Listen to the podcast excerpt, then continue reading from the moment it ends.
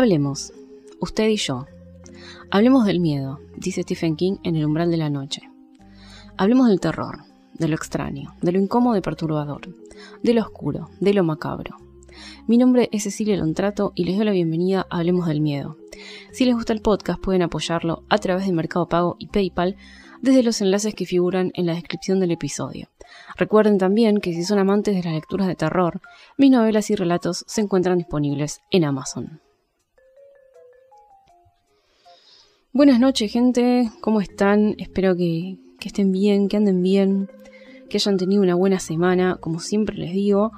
Y bueno, hoy volvemos a una sección que nos encanta, mm, por lo menos a mí me gusta, y veo que a ustedes también, ¿eh? las estadísticas de Spotify, la verdad tiran números bastante interesantes cuando hago esta sección. Esta sección antiguamente denominada Falopa Paranormal, pero que ahora si vieron el título del episodio, he dado en llamar noticias paranormales, porque en realidad, a ver, lo que hacemos acá es repasar un poco entre todos las noticias paranormales más destacadas del mes. Y, y en realidad nosotros en Hablemos del Miedo, yo, en Hablemos del Miedo, como si fuéramos un equipo, ¿no? Yo creo en estas cosas. Todo lo que, lo que recopilo en estas notas en la mayoría de las cosas, algunas sí son un poco falopita, creo en esto y... Y nada, me parece que está bueno sacarles la palabra falopa paranormal porque no es falopa. Si una persona tiene un testimonio que decir y algo que contar, me parece que, eh, a ver, puede ser verdad o no, claramente, pero en la mayoría de los casos, ¿por qué mentiría? Esa siempre es mi, mi, premisa, ¿no? ¿Por qué no creerle? ¿Por qué no darle lugar a, que pueda ser verdad? Entonces, creo que mejor le ponemos a la sección, la rebautizamos Noticias Paranormales. Creo que es como un pasando revista esto. Eh, la idea original de la sección también había sido un poco encontrar noticias muy muy extrañas que realmente fueran falopa, pero después se fue tornando como a, en realidad, recopilar las noticias que, tienen que ver con el mundo paranormal y que, nada, algunas son realmente, la verdad, trágicas. Entonces, renombramos esta sección para donde viró, que son las noticias paranormales. Y hoy, hoy, dicho esto, hecha esta aclaración de que el cambio de nombre de la sección, hoy tenemos una edición especial porque es una edición vintage. Vamos a repasar no noticias, sino hechos recopilados por una revista eh, también que creo que, que ya quedó bastante vintage, que es la revista Muy Interesante.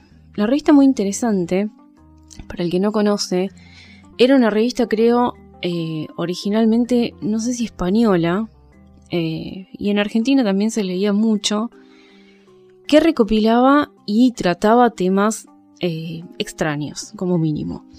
Hablaba mucho de descubrimientos científicos, de costumbres de eh, tribus lejanas que vivían en tierras desconocidas casi. Eh, hablaba también de un, poquito de cosas paranormales. Bueno, tocaba todos estos temas que estaban ahí, ¿no? Que estaban ahí al margen de lo científico y lo no científico. También tocaba temas de astrología. Bueno, había varias cosas, varios temas que, que se tocaban en esta revista. Y lo que traigo hoy no son esas noticias de la revista, sino es un librito que venía junto a la revista, que se llama El libro de lo increíble. Es una recopilación de hechos que lo dividen según. está dividido por capitulitos muy chiquitos según el tema. Habla, por ejemplo, de una sección que se llama Qué gente tan rara, el cuerpo en el que vivimos, que habla todas cosas del cuerpo humano, a Dios rogando, que habla de costumbres religiosas, eh, personajes famosos y otros que no lo fueron tanto. Bueno, son distintos temas con hechos relacionados a este tema adentro. Así que este libro ha llegado a mis manos. Este creo que es una edición como de los 90, porque no, no, lo dice en el librito, porque ya les digo, venía con una revista esto. Y, mm, y bueno, no, no tiene fecha de edición, pero estimo que es post 89 porque en muchos de los hechos habla del año 1989 como un estudio reciente de 1989 es como el, último dato cercano. Entonces estimo que eh, es de del principio de los 90 esto. Así que la idea de hoy es esa, ir metiéndonos en este libro y repasar todos estos hechos, algunos chequeables, otros no tanto, pero que a la gente muy interesante le parecieron eso, hechos interesantes. Y los vamos a comentar un poco. A mí lo que me parece eh, muy divertido es la introducción de este librito. Cito textual. Cuando acabe de leer estas páginas, ya no se sorprenderá de que el genial filósofo Aristóteles afirmara que los objetos al caer aceleran porque se ponen contentos de acercarse a la Tierra. Ni que el conde Drácula existiera de verdad, ni que el Polo Norte ocupara un día la posición que hoy tiene el desierto del Sahara, ni de que los indios sirionó del Amazonas se mueran de vergüenza si les ven comer, pero copulen en público como quien chupa un caramelo. No se sorprenderá porque habrá descubierto que la realidad es tan rica en matices y a veces tan extravagante y divertida que se ríe de la fantasía de los humanos. Pero también encontrará cosas increíbles y sin embargo ciertas en el mundo animal, entre el jet set de todos los tiempos, entre los clérigos, los científicos y el pueblo llano. Nuestro propósito, este párrafo es genial. Nuestro propósito es informarlo y divertirlo. Pero un consejo, después de dar crédito a todo esto, no vaya a crearse cualquier cosa. Lo increíble es, en esencia, extraordinariamente poco frecuente. Bueno, esa es la introducción, ya ahí más o menos sabemos con lo que nos vamos a encontrar. Eh, Está redactado a veces de manera muy divertida esto, así que nada, vamos metiéndonos en cada capítulo. Voy a ir midiendo el tiempo que nos va a llevar esto, porque quizás lleguemos a la mitad y guardemos la otra mitad para otro episodio si se hace muy largo. Así que vamos arrancando. Vamos con el primer capítulo que es ¿Qué gente tan rara? se llama. Yo recopilé los que más me los que me parecieron más copados para tener acá, no vamos a leerlos todos. Y este capítulo habla de costumbres, las costumbres antiguas y no tanto de o de tribus o de nada, o de personas X en la antigüedad. Los jainíes, miembros de una secta religiosa originaria de la India, tenían formas muy curiosas de suicidarse. Se cortaban trozos de su propia carne y se los ofrecían a las aves de rapiña. Pero su variante preferida era morir de inanición, estas y otras prácticas de autosacrificio se recomendaban en textos sagrados de los siglos 8 al 16. Bueno, 17, perdón. Eh, la verdad que entre cortarte un brazo y morirte de hambre, la verdad no sé cuál elegiría. Prefiero ir cortándome en pedacitos y nada. Eh, ofrecerme a las aves de rapiña, ¿no? Como que morir de hambre es como muy lento, me parece en fin, eligiéndolo uno, por supuesto, ¿no? Cito. Esto es increíble. Yo esto lo chequeé en internet, en internet. Y sí, es así, existe. Cito. Las babosas son las reinas de la fiesta en el pueblo de Monterrío. Esta población californiana se ve invadida una vez al año por gran cantidad de estos gasterotópodos.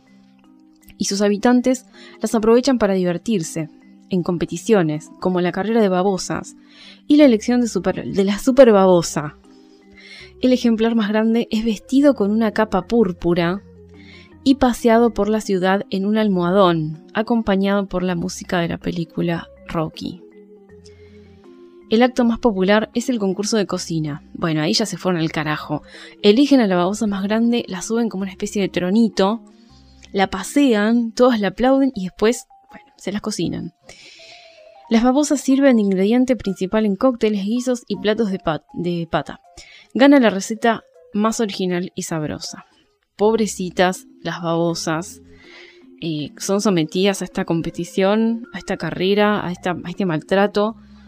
Pero bueno, la que gana, la babosa más grande, es paseada por toda la ciudad, reverenciada, y después eh, se las comen. Bueno, esta tradición todavía sigue existiendo en California. ¿eh? Es muy, muy curioso, muy curioso. En algunas culturas de la antigüedad se solía enterrar a las personas vivas en los cimientos de las futuras construcciones, para proteger al edificio de posibles infortunios. Cuentan que cuando fue levantada la ciudad de Taboy en el sur de Birmania, colocaron un delincuente en el hoyo de cada poste, para alejar a los malos espíritus. Este rito también fue utilizado por los druidas. Bueno, construcción en seco, olvídate. Construcción en humano. Acá te. Eh, la, materia prima bastante, bastante barata. Se agarraban a cualquier. A cualquier chorro y lo metían ahí en las paredes. Eh, para que aleje a los malos espíritus. Raro, ¿no? Saber que en tu casa quizá hay un muerto ahí adentro pudriéndose bueno, no sé, mínimamente nos mudamos eh, varios meses después, ¿no? Porque sería como raro. Sigo leyendo. Entre los tres va del Tíbet, todos los hijos del mismo padre compartían una única esposa. O sea, todos los hijos varones del mismo padre se casaban con la misma esposa. Así que solo celebraban una boda por familia en cada generación. Yo no sé si esto es por un tema de ahorro antes quizá se usaba mucho festejar los casamientos, no sé, pero me parece que viene más por un tema de ahorro, ¿no? O capaz había escasez de mujeres, no lo sé. Otro, en el siglo XV los trabajadores de los molinos sustituían los granos de trigo que los clientes llevaban para hacer harina por una mezcla indigesta de polvos minerales y cartílagos de sepias y calamares secos. Es uno de los primeros antecedentes conocidos de la adulteración. Bueno, en la edad, en la época victoriana, le ponían yeso directamente. Mezclaban la harina con el yeso y hacían el pan con eso. Eh, o sea, esto como que sustituían los granos de trigo eh, por polvo mineral, bueno, y cartílagos de calamares secos. En fin, eso y el yeso estamos bastante cerquita. Antes de la batalla, los centuriones romanos pasaban por la manicura y además se depilaban el vello de las piernas. ¿Por qué podría ser esto? No sé, para una mejor batalla, algún agarre. No, no, no, le pude captar el, el objetivo. Las mujeres de Nápoles salían desnudas a la azotea de sus casas con la esperanza de que la luna les hiciera aumentar el tamaño de los senos. Bueno, es un método bastante más natural que, la, que las prótesis, ¿no? Eh, que actualmente se utilizan. Eh, así que Capaz era un poquito más lento, pero bueno. Si salían con el tiempo suficiente, no sé, ponele, qué sé yo, a los 13, 14 empezabas a salir a la luna todos los días, capaz que a los 20 algo te habían crecido. Quizá. Nuestra personalidad está determinada por el grupo sanguíneo, no por nuestro signo astral, según un estudio del psicólogo japonés Takeshi Furukawa. Las personas de tipo 0 resultan ser los mejores empleados. Las de tipo B se corresponden con gente flexible y amante de la libertad. Y las de tipo A se encuentran a gusto en ambientes muy estructurados. Em, yo no sé si esto será realmente así. ¿Cómo asocias tu personalidad con tu grupo sanguíneo? Me gustaría ver este estudio, ¿eh? Del señor Takeshi Furukawa. Eh, la verdad no sé si... Además son ¿Cuántos grupos sanguíneos hay? No hay tantos como para... O sea, hay tipos de personalidad, hay un montón. Tipos de grupos sanguíneos hay muy poquitos. No sé, para mí es dudoso esto. Las mujeres de los indios pies negros, originarios de la actual región canadiense de Edmonton, mostraban su luto por un familiar fallecido, cortándose el pelo muy corto. Si el fallecido era el marido o un hijo, no una hija, no solo se cortaban el pelo, sino también una o más falanges de los dedos y se desgarraban la piel de las pantorrillas. Muy extraña esta costumbre, la verdad bastante impactante. Em, estos son tribus eh, de pueblos originarios eh, que estaría bueno investigar por qué eh, hacían lo que hacían, porque obviamente todo tiene un porqué en esto, pero yo hasta lo del pelo quizá lo entendía, pero no sé por qué la piel de las pantorrillas. Sigo. Una receta de belleza recogida en el Anangaranga, famoso libro erótico hindú, recomienda a las mujeres que se pinten el rostro con cenizas procedentes de piras funerarias, recogidas dentro de un cráneo humano. Re fácil de conseguir, ¿eh? La verdad, Eh, no sé para qué era esta receta, porque acaso lo dice que el libro erótico lo recomienda, pero bueno, fuera para lo que fuere, era un poco complicado conseguir. Siempre es difícil conseguir un cráneo humano con ceniza de piras funerarias adentro, chicos. No jodamos. Bien, en la corte de Luis XV de Francia se creó la figura del portacorbatas, un criado cuyo único cometido era abrocharle y desabrocharle la corbata al rey. a, ver, eh, acá en Argentina, para los que escuchan este podcast desde otro país, hay un concepto, a ver, el concepto está en todos los países, pero digo, acá le llamamos ñoquis del Estado, a la gente que está trabajando en el Estado y se rasca todo el día y no hace nada. Calculo que en todos los países pasa lo mismo, no importa el gobierno ni la ideología, siempre es igual, pero acá ya se fueron a la mierda. Un tipo que le abrocha y le desabrocha la corbata, ese es solo su trabajo. Y le pagan un sueldo por eso. Bueno, en fin. Achiquemos un poquito el tamaño del Estado, señores. Bien, seguimos. En la Grecia clásica, para saber si una mujer era estéril o no, se colocaba un ajo en la vagina. Y si al día siguiente le olía la boca a ajo, la mujer se consideraba fértil. De lo contrario, se creía que sus conductos vitales estaban cerrados. Los amo. La verdad, eh, bueno, obviamente acá la ciencia estaba floja de papeles, pero bueno, es muy, me, da mucha ternura esto. Meterle un ajo ahí abajo, lo que le va a oler seguro es la vagina, seguro le va a oler. Pero bueno, se me ocurren muchos chistes para hacer. Pero este es un podcast serio. Eh, yo soy una mujer seria también, así que no lo voy a hacer. Em, entonces, si la boca le olía mal, le olía ajo, eh, estaba ok, estaban los conductos, estaba bien, no había que hacer ningún tipo de, destapación de cañerías. Eh, habría que ver qué, qué pensaban en Grecia clásica si la mujer no olía la boca, no le olía la boca a ajo.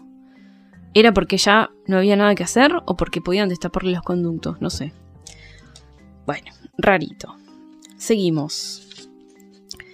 La palabra fornicar deriva del latín fornice, que significa fornice, no sé cómo se dice, que significa curvatura inferior de un arco, ya que bajo las bóvedas de los puentes y callejones era donde se podían alquilar los servicios de las prostitutas romanas. Mira vos, de ahí viene la palabra fornicar, debajo del arco. Bien, bien, tiene sentido. Este es genial. Escuchen y después me dicen qué opinan porque voy a dejar cajita de comentarios generales del episodio. En el antiguo Egipto, los días se dividían en buenos, amenazadores y nefastos.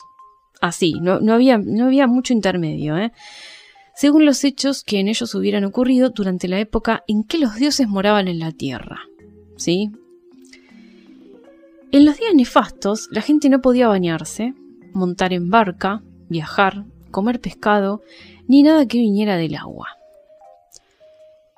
Tampoco se debía matar una cabra, un buey o un pato. Otros días era recomendable no tener trato carnal con mujeres, so pena de infección, y otras veces era mejor no escuchar canciones alegres ni pronunciar el nombre del dios Set, que tenía fama de pendenciero. Pónganle, ustedes tienen la historia de los dioses, esta gente estaba muy arraigada a eso, eh, el antiguo Egipto, y según lo que los dioses habían vivido en la tierra, los días iban a ser nefastos, eh, buenos o amenazadores. Bueno, está bien, había muchas cosas que no hacer en los días nefastos, bastante raras por cierto. Eh, claro, no, no podés comer pescado ni nada que venga del agua, pero no tener trato carnal con mujeres so pena de infección, vaya a saber uno por qué. Bien.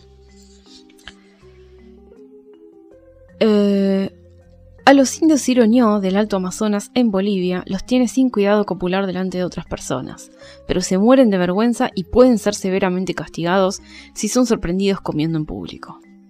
Bueno, ok. En las islas eh, Molucas en el archipiélago de Indonesia, la caza de cabezas, así que, eh, caza de cabezas, solo puede hacerse por detrás, ya que si el agresor ve la cara del oponente, matarlo sería un asesinato.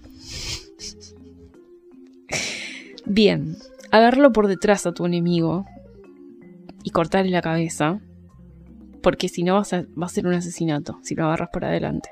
Si lo agarras por atrás no es asesinato, está todo bien. Bueno, leyes eh, sumamente extrañas. Eh, seguimos. El 27 de agosto de 1896 estalló entre Gran Bretaña y Zanzíbar, hoy parte de Tanzania, una guerra que duró 38 minutos. Así se hacen las cosas, gente. ¿Eh? ¿Qué ni guerra ni guerra de los 100 años? 38 minutos, pim pam pum, se acabó todo. Algunas tribus de indios del Orinoco, en Venezuela, colgaban los cadáveres en una especie de hamaca durante una semana, y con los líquidos que goteaban de ellos en el proceso de descomposición, los curanderos fabricaban un licor que decían que tenía propiedades mágicas. ¿Quién se va a tomar un licor de muerto? No lo sé. Bien. Seguimos. Este es muy interesante. Algunas profesiones fuera de la ley en España del siglo XVII, en la jerga del momento, eran grumete, ladrón de domicilios con escalo, significaba eso, devoto, ladrón de cepillos en las iglesias,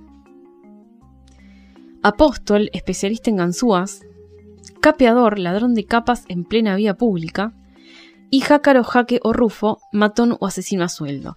Estamos de acuerdo con la de matón, con la de asesino a sueldo, con especialista en ganzúas. Hasta te puedo aceptar el de ladrón de capas en la vía pública, pero Em, el ladrón de cepillos en las iglesias, no entiendo, estaban muy caros los cepillos en esa época. Había un mercado negro de cepillos en los cuales todos estaban interesados. Aparte, ¿por qué solo en las iglesias? O sea, si te robabas un cepillo de una casa, ¿no era delito? ¿Solo cepillos en las iglesias? Rari, muy extraña esta, me encantó. Bien, bueno, acá vamos con uno que es bastante cruel, pero que pasó, ¿eh? Las mujeres en Esparta, para probar el carácter de los recién nacidos, en vez de lavarlos con agua, lo, hacían con vino. Se creía que, si el niño era epiléptico o estaba enfermo, caía con convulsiones al contacto con esta bebida. Otras madres las lavaban con agua helada y con orina con el mismo fin. Pobrecito, qué necesidad. Bueno, en Esparta parecía que eran bastante heavy metal el asunto. ¿eh? Bien, A ver, acá tenemos. esto es televisión verdad, en vivo, señores. Eh, una de las dietas de adelgazamiento más efectivas puede haber sido la del norteamericano Ronald Springston.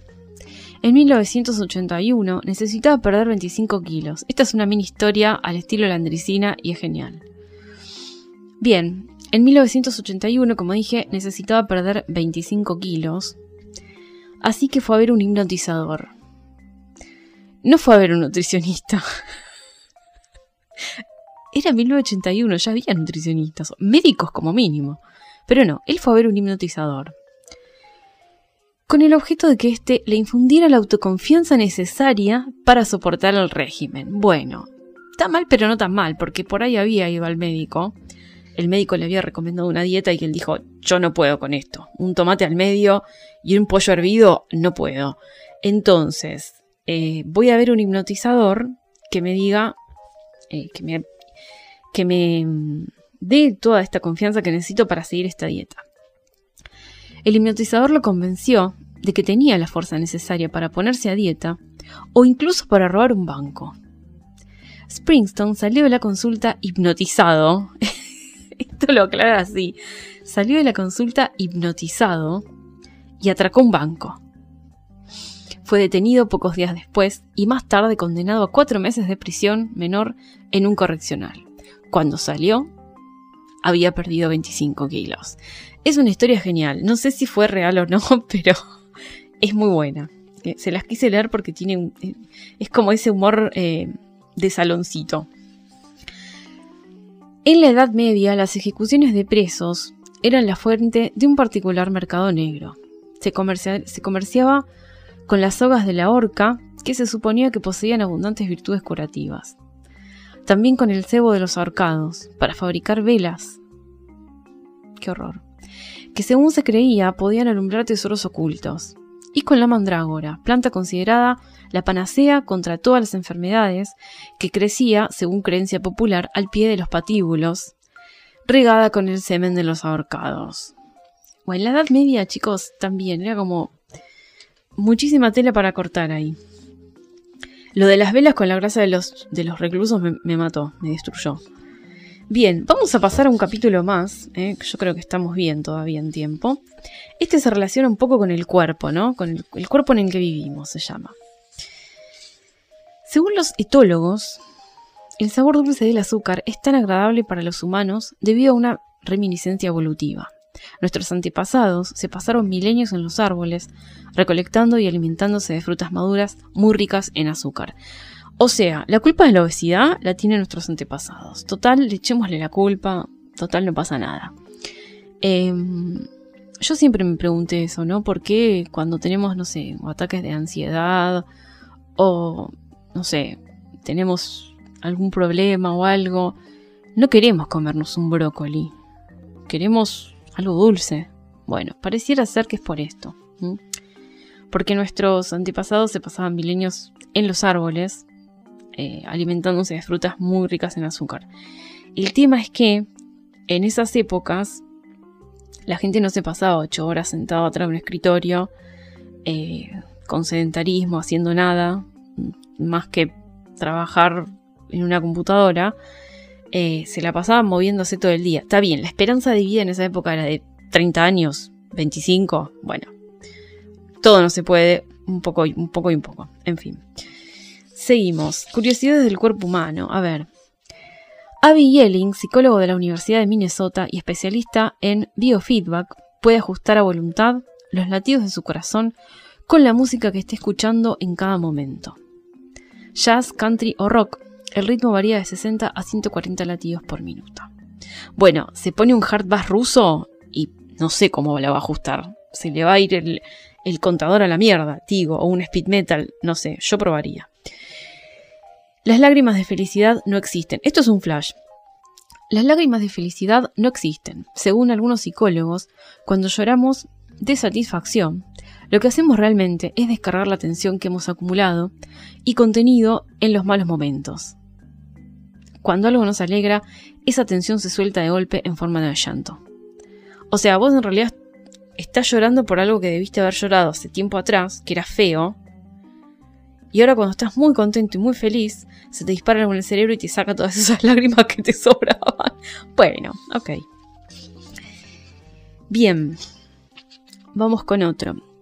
Experimentos realizados en los años 60 por las Fuerzas Aéreas de los Estados Unidos permitieron comprobar que un hombre desnudo es capaz de soportar temperaturas que sobrepasan los 200 grados centígrados.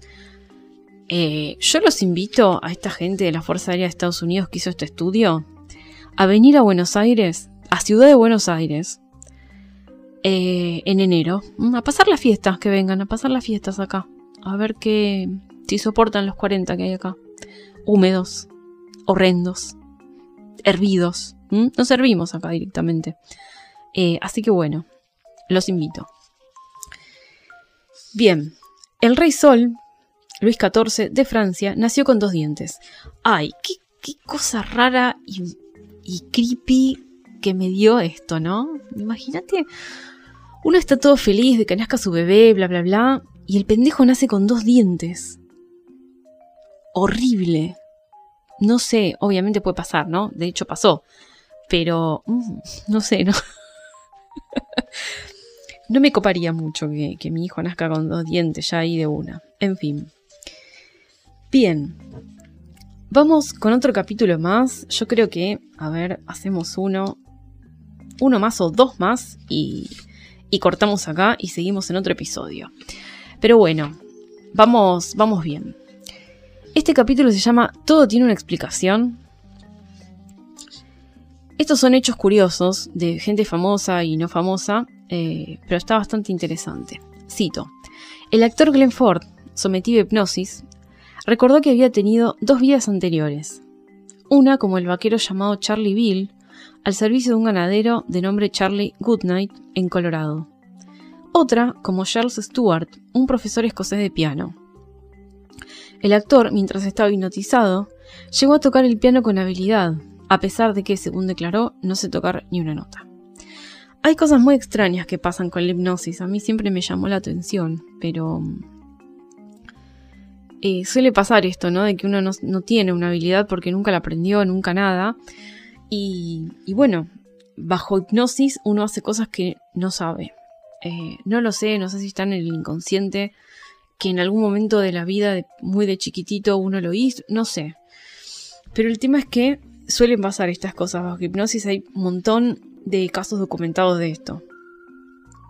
Seguimos. Jack Swimmer, propietario de una fábrica de pinturas, predijo con exactitud, esto es un flash también, predijo con exactitud el número de votos que darían la victoria a Dwight Eisenhower en las elecciones presidenciales norteamericanas de 1952. Una vez te lo creo. Dos veces. En 1956 repitió su hazaña, esta vez entregando antes una copia de su predicción a la policía, que actuó como testigo. De nuevo acertó. Nadie ha logrado averiguar cómo lo hizo. Alto misterio este. Se dice que solo dos personas conocen la fórmula exacta y completa de la Coca-Cola. La empresa mantiene sus nombres en secreto, pero se sabe que les prohíbe viajar en avión al mismo tiempo para evitar accidentes. Cuando uno muera, el otro debe elegir un sucesor y pasarle la fórmula bajo juramento de que no la revelará a nadie. Yo creo que esto ahora ya no es así. Me parece que la fórmula de Coca-Cola es casi pública, ¿no? Entiendo. Bien, continuamos. Además de la Coca-Cola, esta está relacionada con la anterior, hay otras recetas cuya composición exacta es un secreto. La salsa Worcester... ¡Uy, la puta madre! Worcestershire. No la conozco, perdón, I'm sorry. La angostura, los licores Benedictine, Campari, Chartreuse, Fernet Branca y Grand Manier. La salsa para las hamburguesas de McDonald's, la receta para cocinar el pollo Kentucky Fried Chicken y la composición exacta de las hierbas y especias que intervienen en su cocción. Yo por, por este tema de ley de, las leyes que hay actualmente sobre, eh, no sé si etiquetado y demás, pero porque eso es bastante reciente en algunos países, pero me parece que actualmente las empresas tienen como obligación de no ocultar ese tipo de información, creo. Así que no sé si esto está, vigente o ya es re post-mortem.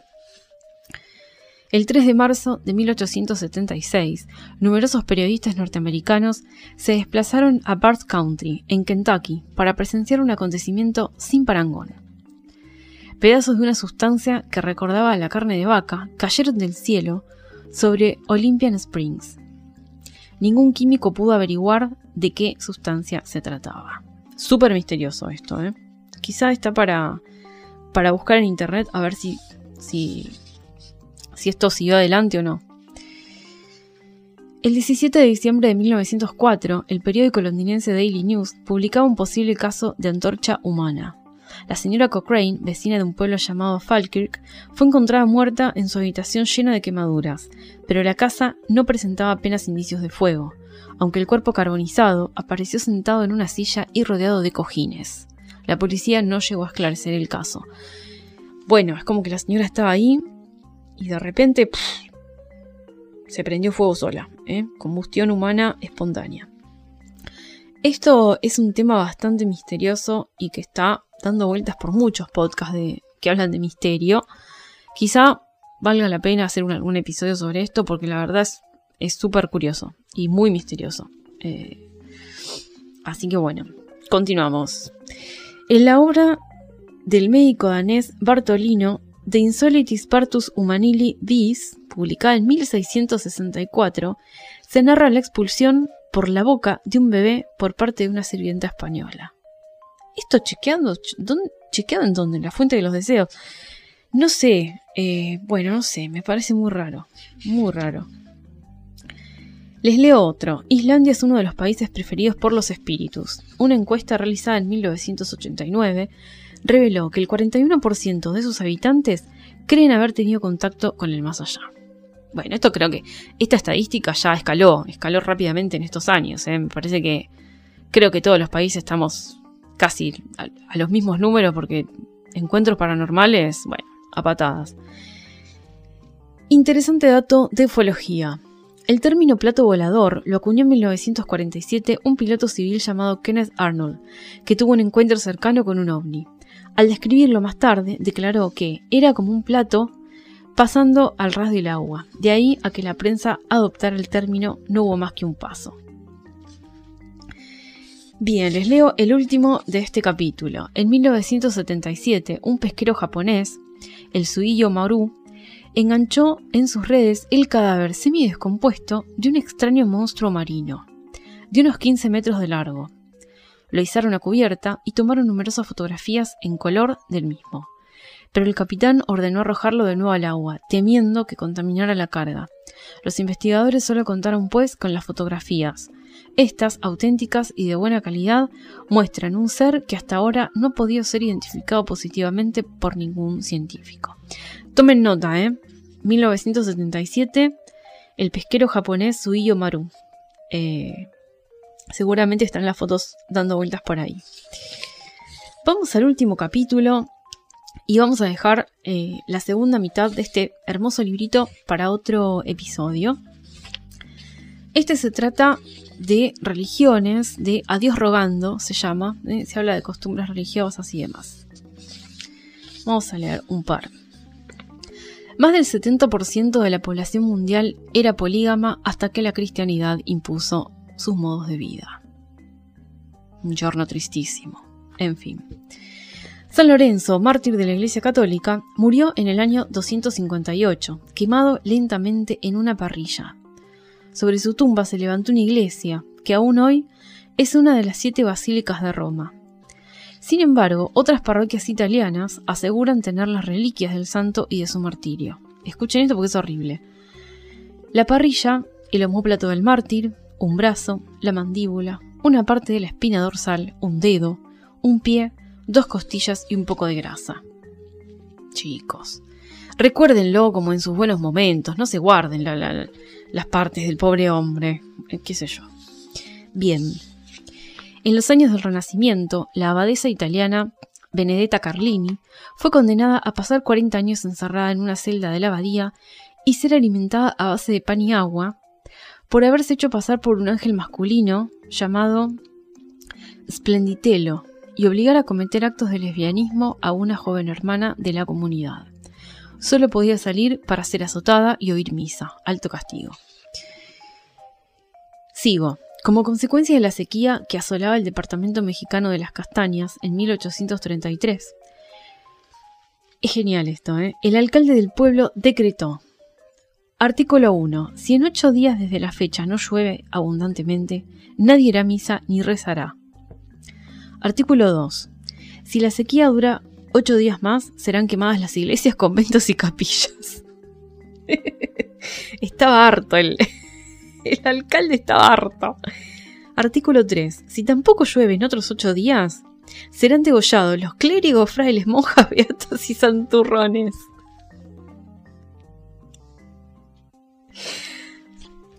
Bueno, parecía ser que para este, para este alcalde la culpa de que no lloviera la tenía en la iglesia, ¿no? Era como cosa de Dios, digamos. Eh, no había mucho, mucho que decir acá. Si yo, hombre, le estoy pidiendo a Dios que llueva, mirá la sequía que tengo, se me está pudriendo todo, no tengo alimento, y no llueve. Bueno, algo voy a hacer, Hombre de armas tomar este, ¿eh? Bastantes posibilidades le daba igual, porque si los primeros ocho días no llueve, nadie va a ir a misa, ni va a rezar. Bueno, ok. Si así todo sigue sin llover, se van a prender fuego las iglesias, conventos, capillas, todo. Y si tampoco llueve, en los otros ocho días, clérigos, frailes, monjas, beatas y santurrones van a pasar a mejor vida. Además, añadía, cito, y por el presente se conceden facultades para cometer toda clase de pecados para que el Supremo Hacedor entienda con quién tiene que vérselas. La noticia fue publicada en el diario La Libertad. Afortunadamente llovió. Bien, a ver, no soy una persona que me guste ver el mundo arder, pero me hubiese gustado que no... ¿Qué, hubiese pasado si no hubiese llovido? ¿Realmente hubiera cumplido con todo esto el señor? ¿El señor este alcalde? Muy interesante el, punto, ¿eh? fue como una amenaza lo que hizo este hombre. Bueno, gente, hasta acá hemos llegado con el, resumen, esta especie de, de pasando revista de, este librito, que me pareció, la verdad, bastante bueno. Eh, se recopilan hechos que la verdad son bastante divertidos, divertidos para nuestra época. Eh, te la regalo, haber vivido en alguna de esas épocas donde se describen algunos de estos, pero bueno, eh, creo que nos hemos divertido. Ustedes, obviamente, déjenme acá abajo en la cajita de comentarios de Spotify si conocen alguno de estos hechos, si tienen algún otro extraño, algo. Vieron que siempre hay eh, cosas que uno leyó, sobre todo capaz de, chico, que, que, les quedan a uno en la cabeza, ¿no? Y y que uno dice, ¿cómo puede haber pasado esto? O qué curioso que me resulta tal otra cosa. Así que bueno, si ustedes tienen alguna más para compartir, déjenla. Y en el próximo Noticias Paranormales que vamos, la compartimos. Amantes del terror, hasta acá llegamos por hoy. Gracias por haberme acompañado, como siempre. Y nos vemos en el próximo episodio de Hablemos del Miedo. Chao.